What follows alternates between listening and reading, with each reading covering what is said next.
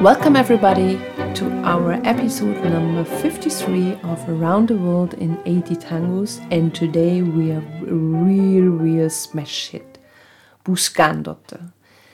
And if you're a DJ and you want to hear some mm and oh and ah, then play this as first in the tanda and you will get it for sure. And you will get a crowded dance floor.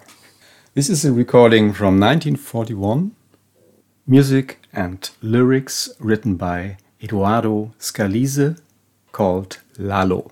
Lalo Scalise. The orchestra of Osvaldo Fresedo and the singer is Roberto Ray.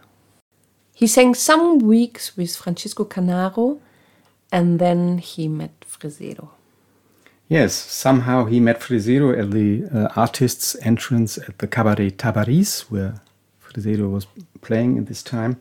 And he just talked to this guy, and it came out, oh, this is the maestro himself. And he uh, applied for the job as a singer, and then Osvaldo invited him to the house of his piano player.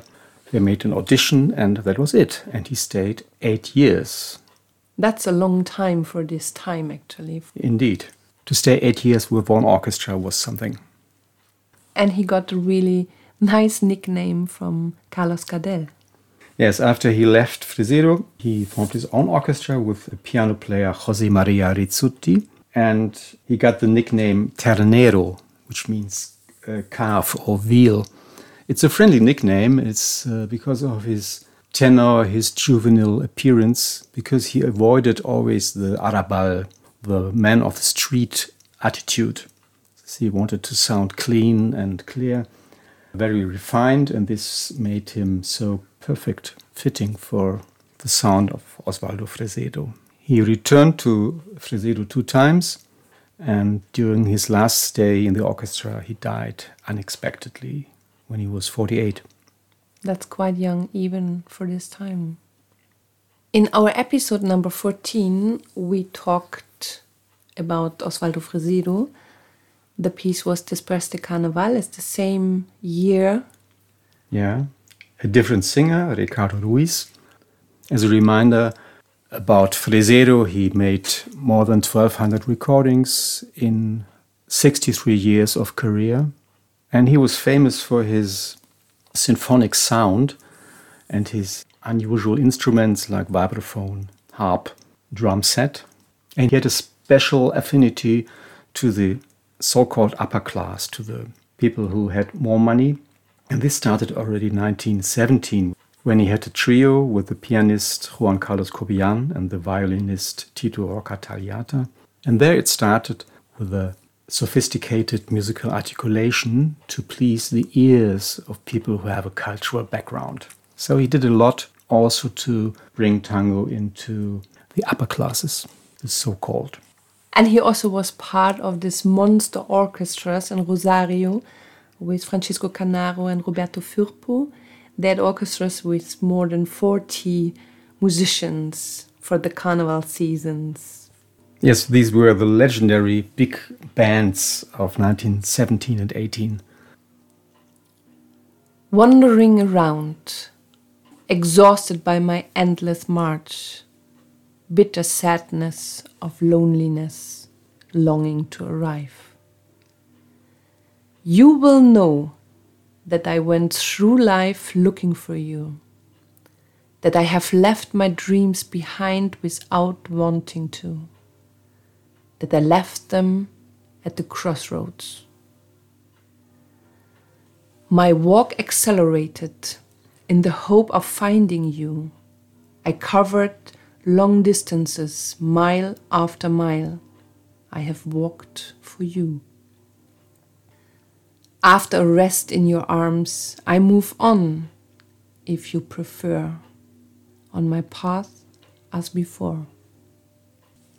Scalise wrote these lyrics. Scalise was the piano player in this time in the orchestra of Osvaldo Fresedo, and you can hear it in this arrangement. First, it's his composition, and then the arrangement is really presenting the piano as the driving force, the instrument which holds everything together. Also, it combines vibraphone, harp, drum set. As we know, Osvaldo Fresedo used the drums to relax the piano player from his role as a timekeeper so he could play more freely. I listened to this song more than a thousand times, and today is the first time that I realized there's a drum set in. Lalo Scalise was a big shot. He was quite prominent. For example, he replaced Osvaldo Pugliese in 1928 in the orchestra of Pedro Maffia, played there five years.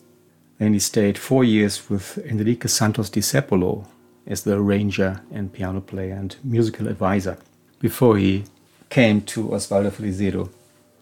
After his stay with Osvaldo Fresedo, he had his own orchestra, Tipica. Then in 1943, he returned to Pedro Maffia. In 44, he had another own orchestra performing in Punta del Este and returned in 1949 for some years to Osvaldo Fresedo. He later continued his career in Central America and he became a very influential piano player for his embellishments and his octave playing, so his style was quite fashionable. So please remember Eduardo Lalo Scalise. And with this advice, we say goodbye from our episode number 53 from around the world in 80 tangos. And today we had real, real smash hit Buscándote from the orchestra of Osvaldo Fresedo. The singer is Roberto Ray. The composer and lyricist is Eduardo Lalo Scalise, recording of 1941. Thank you for traveling with us through tangos we love, and we hope you enjoyed. This was Daniela and Raimund, Tango Mundo, Berlin. Stay healthy. Bye bye.